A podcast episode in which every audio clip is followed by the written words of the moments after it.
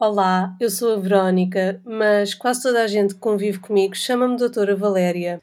Criei este podcast para vos ensinar a ultrapassar um desgosto de amor com as minhas dicas infalíveis de como ser feliz sendo eu própria.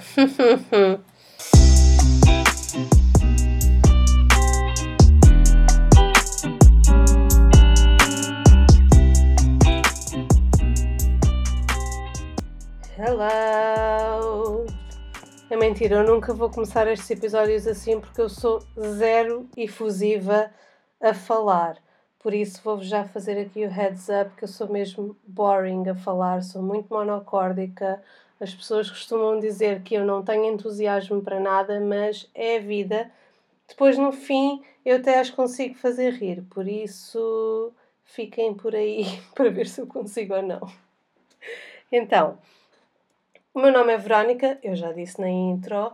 Muita gente me chama Doutora Valéria. É um alter ego que eu tenho, não vou mentir, que me deixa falar sobre muita treta sem pensar muito uh, ou sem pensar em julgamentos. Por isso eu trago-vos aqui um tema muito sensível que é como sobreviver a um desgosto de amor. Sendo que o objeto de exemplo vou ser eu própria com todas as merdas que me aconteceram há cerca de quatro anos atrás, quando eu vivi o meu último e grande desgosto de amor, que mudou em muitos aspectos a minha vida e o meu dia a dia e a forma de encarar as coisas. Resumidamente, esta ideia de partilhar esta vulnerabilidade surgiu porque, como é óbvio, quando passam alguns meses ou quando passam alguns anos, as coisas deixam de ter tanta importância para nós do que tiveram há tempos atrás. Por isso é que eu agora consigo partilhar isso. Se alguém aqui estiver a sofrer um desgosto de amor, é óbvio que tem todo o direito ainda a estar a chorar. Uh, eu não vou chorar aqui, talvez, pelo menos hoje acho que não estou com vontade, mas vou prometer ser positiva e transmitir-vos esperança. Então, vou só resumir a história, que é um bocadinho ridícula, mas tem muita graça. Aliás, é uma boa história de humor, agora que penso nisso. Então, há cerca de 4 anos, o meu namorado da altura, com quem eu namorei três anos, sensivelmente, e era uma pessoa em quem eu confiava mesmo muito. Ele surgiu na minha vida como uma esperança e um resgate de uma relação que era muito difícil, a relação anterior à dele, uh, a nível emocional, e portanto ele surgiu como uma pessoa que era completamente o contrário daquele outro namorado que eu tinha tido.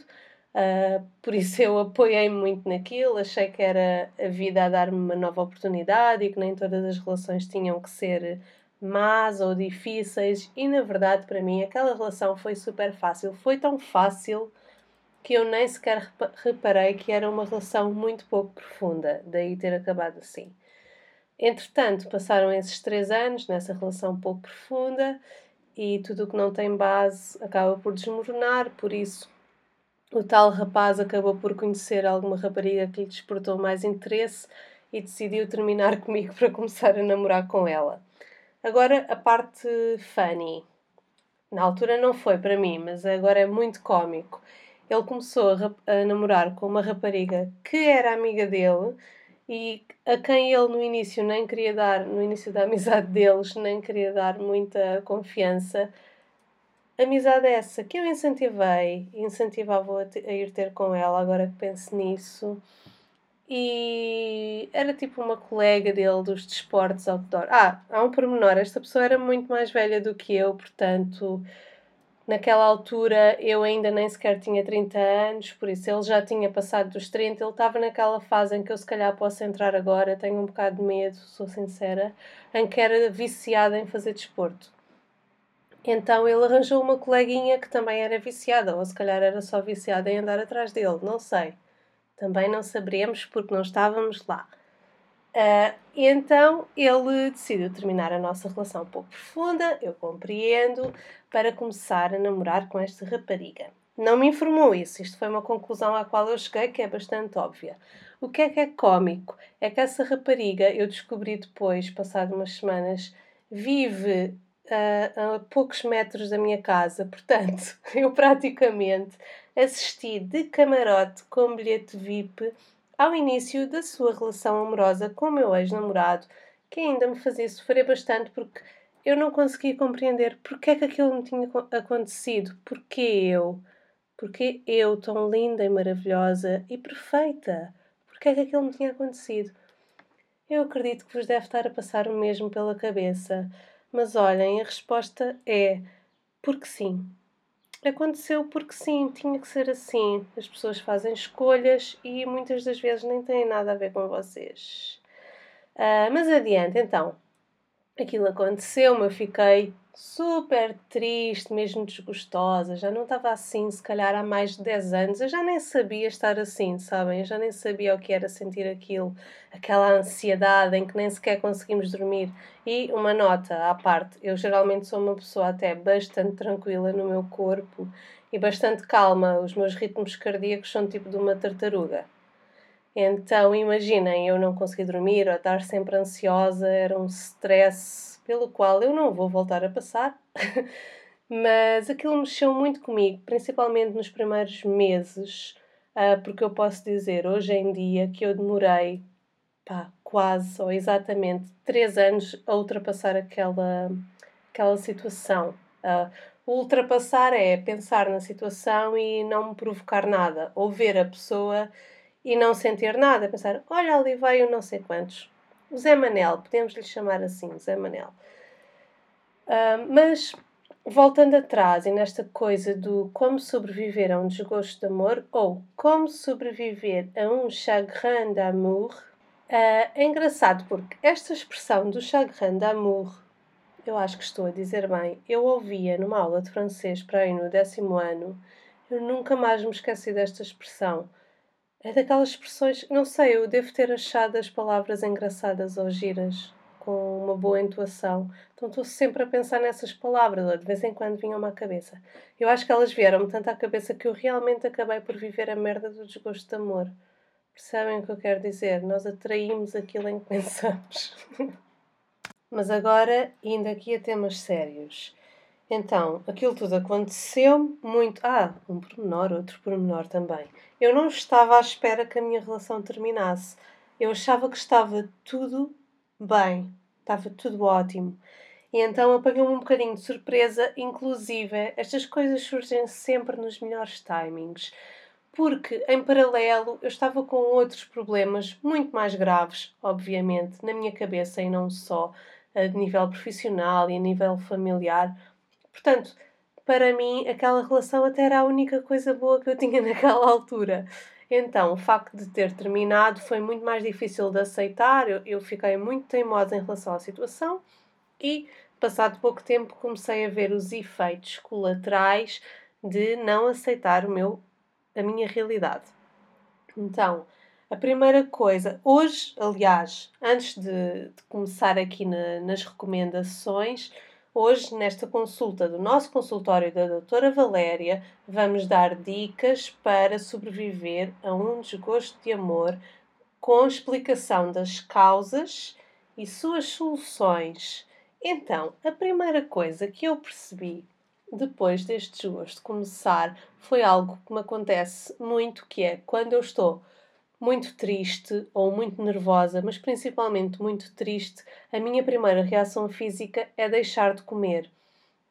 E o deixar de comer para mim é muito grave porque eu perco peso e sempre, agora já não, não é? Que nós, quando passa dos 30, isto começa a descambar. Mas até então eu sempre tinha tido alguma dificuldade em, em ganhar peso ou, ou em ser considerada com um peso assim mais equilibrado, ou era daquelas crianças que, enquanto crescemos, toda a gente insistia para tomarmos vitaminas ou que estávamos sempre muito magrinhos, que às vezes até é mentira, às vezes nós somos mesmo assim. As pessoas é que têm ideais para cada um e querem impô-los. Mas pronto, então, eu quando estou triste começo a perder peso assim repentinamente e o que me aconteceu é que naquela giga-joga do desgosto eu perdi 10 quilos num mês. Eu apercebi-me disso depois com a minha primeira resolução, que já vos digo. Então, eu estava a pesar cerca de 43 quilos, que é impensável para qualquer ser humano adulto, acho eu, ou é mesmo muito difícil de manter para um ser humano adulto. 43 kg é peso de criança para mim. Uh, não quero aqui estar a julgar alguém que tenha 43 quilos, não é? Mas pronto, para o meu corpo é mesmo muito, muito pouco.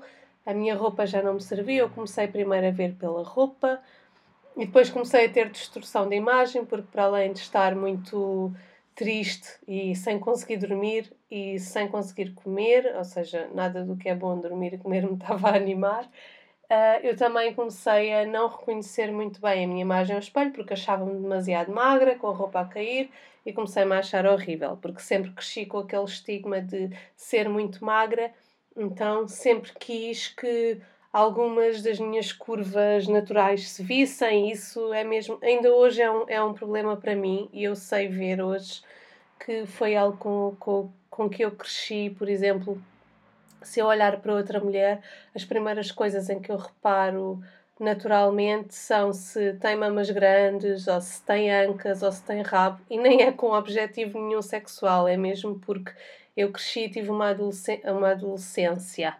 Tive uma adolescência sempre a ser comparada com as minhas amigas, ou sempre a sentir que ia ser comparada a qualquer momento, e isso dava-me muita pressão uh, em sentir que não estava a corresponder aos objetivos de ter um corpo feminino perfeito, cheio de curvas, etc. Então, eu sei que ainda hoje tenho isso porque eu sei que não é normal eu conhecer alguém ou olhar para uma mulher e as primeiras coisas em que eu vou reparar é vou logo pô-la numa caixa, quase inconscientemente, se ah, esta pessoa fixa, ela tem mamas grandes. ok, já estou a ir para outro tema completamente psicológico. Um, mas pronto, isto é para vocês perceberem que eu tinha perdido 10 quilos num, num mês apenas, repentinamente, estava sem roupa a servir-me, estava-me a achar horrível. E, mas pronto, como eu não sou assim muito negativa e gosto de tentar dar a volta e tenho uma, algum impulso de tentar resolver as coisas, eu sabia que estava na pior mesmo mas comecei a pensar que tinha que tomar algumas decisões para mudar a minha situação atual. Então, primeiro conselho da doutora neste consultório, nesta consulta gratuita e exclusiva, é fazer exercício físico. Eu tentei ir pelo lado mais racional, eu sou uma pessoa bastante racional e bastante analítica, estou sempre a pensar então eu tentei ver uma solução que fosse saudável, minimamente, em que eu conseguisse recuperar o meu peso de uma forma até mais ou menos rápida, mas que não fosse uh, agressiva para o meu corpo. Então eu pensei em começar a fazer exercício físico porque saberia que iria aumentar a minha massa muscular e então seria mais fácil chegar ao meu peso. Uh, isto é um, é um bom mesmo que vos aconteça ao contrário, que eu sei que quando estamos tristes ou emocionalmente instáveis, podemos ter as duas reações, podemos deixar de comer ou podemos comer mais do que comemos normalmente. Portanto, fazer o exercício físico nunca é mau. Uh, claro que eu hoje em dia reconheço e, e sei que deve ser feito de uma forma moderada. Uh, naquela altura eu depois caí um bocadinho em desequilíbrio porque fazia tentava fazer muito exercício físico e ao mesmo tempo ter estava obcecada em ter muitas refeições diárias. Um, eu até tenho uma amiga que na altura trabalhava comigo e depois ficou minha amiga que assistiu a isto de eu fazer várias refeições diárias. Fazia um pré-pequeno almoço, um pequeno almoço, um lanche da manhã, lanche da tarde, lanche do meio da tarde, jantava e ainda tentava fazer uma ceia e também ainda ia ao ginásio. Uh, isto para ter uma ideia, para mim é um martírio porque, por exemplo, eu odeio comer quando acordo. Isso acontece-me desde criança. Passei uma infância muito traumatizante por ter sempre que tomar o pequeno almoço, era algo que eu não gostava de tomar o pequeno almoço logo cedo. Eu adoro pequenos almoços, adoro tomar o pequeno almoço, adoro comida de pequeno almoço, mas não pode ser quando eu acordo, tem que ser quando o meu corpo já está pronto para comer. Eu disse-vos que eu sou boring, não é só falar, o meu corpo também demora, é uma pequena tartaruga de 1,58m. Então imaginem, eu já estava a sofrer e ainda fazia o esforço de comer muito e tentar comer várias vezes. Eu não tinha vontade de comer, mas fazia o esforço e aquilo custou-me fisicamente. No entanto, o conselho que eu trago não é esse de estarem a comer à maluca, é de começar a fazer exercício físico, para além de, de melhorar, se calhar, o nosso apetite e de a nossa energia e de nos fazer aumentar o peso ou diminuir se ele não estiver equilibrado, uh, também é um, é um ótimo motor para nos sentirmos bem, porque estamos a gerar endorfinas, é assim que se chama, acho eu, e são aquelas hormonas que nos fazem sentir mais felizes. Mesmo que não nos sintamos felizes, estamos a movimentar o nosso corpo e, hum, mesmo que seja só uma sensação, é uma boa sensação. E no meu caso, eu até me comecei a interessar mais por, por me exercitar regularmente. Eu antes não gostava, odiava, tinha sempre muita preguiça, e desde essa altura até agora eu tenho sempre vontade de fazer exercício algumas vezes por semana. Eu sou muito moderada nas minhas escolhas, por isso não sou louca nem obcecada, mas continuo a fazer exercício e para mim está-se bem, foi um, um hábito vá, que eu adquiri. Portanto, primeiro conselho, fazer exercício físico. Depois, vamos passar a outro campo, que era não dormir ou estar sempre ansiosa. Naquela altura em que, me, em que vivi o meu desgosto de amor, eu estava sempre ansiosa, mas imaginem, estava ansiosa durante meses a fio, dias a fio. Eu não conseguia dormir. Eu, eu cheguei a sair de casa de madrugada e atenção, eu sou super medrosa, eu não vou sozinha à noite, basicamente para lado nenhum. Eu não ando sozinha à noite na rua, sempre tive medo, uh, sou muito cautelosa a, a pôr-me em situações de risco. Eu lembro-me de noites em que eu não conseguia dormir, ou estava obcecada em fazer stalking ao meu ex ou à sua nova atual namorada, e eu lembro-me até de sair de casa de madrugada e dar voltas pelo bairro, sei lá, só para ver se ele tinha dormido na casa dela, porque depois eu percebi onde a rapariga morava, coitada. E então eu estava mesmo desnorteada. Então, o que é que eu também comecei a fazer, que é o meu conselho número 2, para me tentar acalmar e que acabou por ficar um hábito, até agora, um hábito não, até uma prática normal do meu dia a dia, uh, não digo que faço todos os dias, mas faço regularmente, que foi meditar.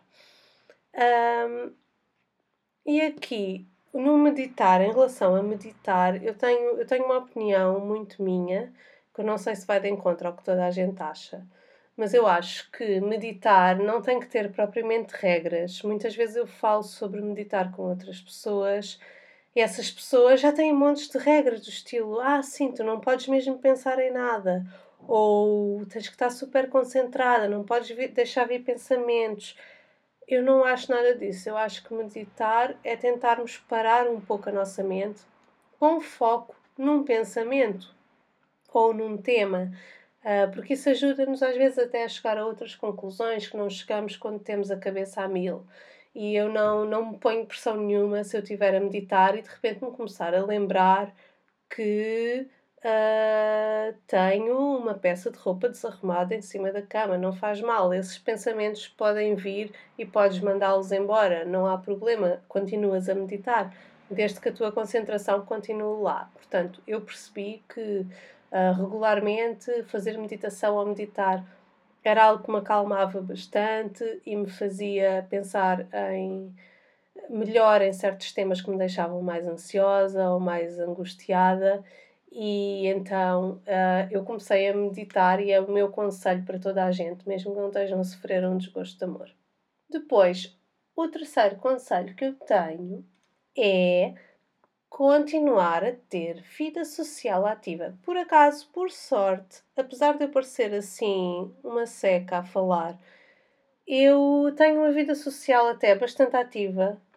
Tenho bastantes amigos de longa data e continuei. O que eu fiz um esforço foi para, tentar, para continuar a, a ter coisas combinadas, a fazer programas, a ir jantar fora ou a ir ter com amigos e isso realmente, para já, aproximou-me ainda mais dos meus amigos e, e fez-me pensar ou, ou fez-me melhorar muito o meu dia a dia, porque senão os meus, dia, os meus dias, não é os meus dia a dias, os meus dias tinham sido mesmo muito difíceis de ultrapassar, porque vocês não sabem o que é que era estar comigo sozinha naquela altura. Eu não desejo a ninguém. Portanto, ter vida social é o meu terceiro conselho. Continuem, mesmo que estejam muito tristes ou que se estejam a sentir sozinhas ou sozinhos, continuem a combinar coisas com os vossos amigos. E outra coisa muito importante que eu reparo se começarem uma relação com alguém, não se afastem dos vossos amigos, porque isso é muito estúpido. Porque vão se afastar das pessoas. Eu nunca percebi bem isto, porque eu acho que nunca fiz exatamente isto. Mas não se afastem das pessoas que são vossas amigas há anos e anos, porque depois. E depois, quando precisarem, e depois, quando quando estiverem sozinhos, porque isso pode acontecer.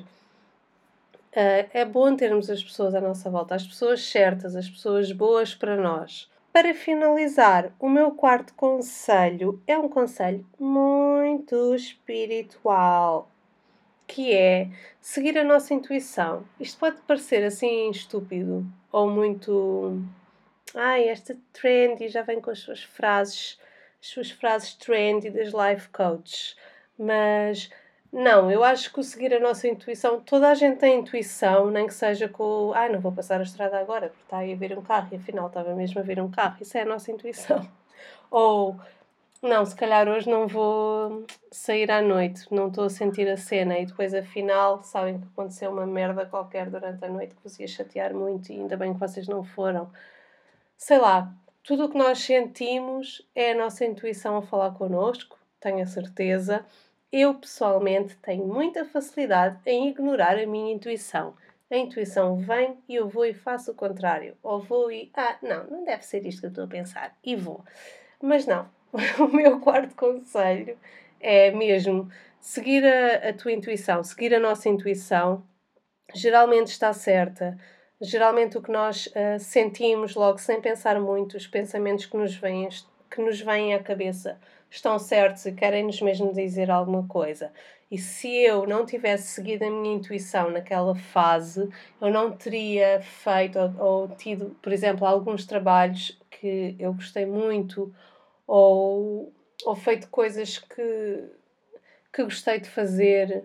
Uh, por exemplo, na altura, um, para além de, de eu ter que estar a ultrapassar aquela, aquela situação que foi muito má, para mim apenas, e também por causa de mim apenas. Eu tive, tive outras situações que, se calhar, num momento normal em que eu tivesse assim a sentir-me mais estável, se calhar não ia aceitar. Por exemplo, tive a oferta de um trabalho que supostamente era muito temporário, mas era numa área que eu gosto muito e que acabei por aceitar porque, como estava um bocadinho.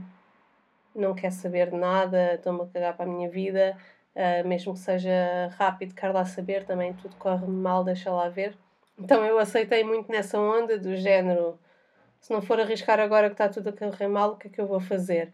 Arrisquei e afinal foi uma oportunidade que acabou por não ser assim tão temporária e que durou mais tempo, durou quase três anos e consegui trabalhar numa área com a qual eu queria trabalhar mesmo a 100% há bastante tempo. Uh, e isso aconteceu porque, na realidade, isso aconteceu porque naquela altura eu estava um bocadinho uh, fuck it, não quero saber, vou fazer as coisas porque estava com pouco amor à vida, mas na verdade eu também segui a minha intuição porque algo me disse para aceitar aquilo, mesmo tendo aquelas contrapartidas todas de me dizerem que ia ser algo muito temporário e que ia acabar logo, depois afinal não acabou logo. Portanto, se estiverem mal, concentrem-se porque a vossa intuição está sempre lá. Vocês estão sempre lá, apesar de acharem que não estão. E pronto, acabou a consulta de hoje. Uh, queria só partilhar estes quatro conselhos para quem estiver mal agora. Vai passar um dia, tenho a certeza. Tenham a certeza que vai passar, porque vai. Não levem nada muito a peito. As pessoas fazem as coisas pelo seu próprio interesse, porque acham que é o melhor para elas, não é para vos magoar, na maioria das vezes. As pessoas fazem as coisas por causa delas, não é por causa de nós, nem por causa do outro. Portanto, babies, vou tentar arranjar um tema para fazermos uma próxima consulta no consultório. Um, beijinhos e aqui um disclaimer: o rapaz hoje em dia ainda está com aquela rapariga, portanto, aquilo se calhar eram o homem e a mulher da vida um do outro. Imaginem que eu tinha tentado fazer alguma coisa ou tinha insistido para voltar. Não, eles tinham que ficar juntos porque eles têm uma história encantada de Disney. então vá. Até à próxima. Beijos.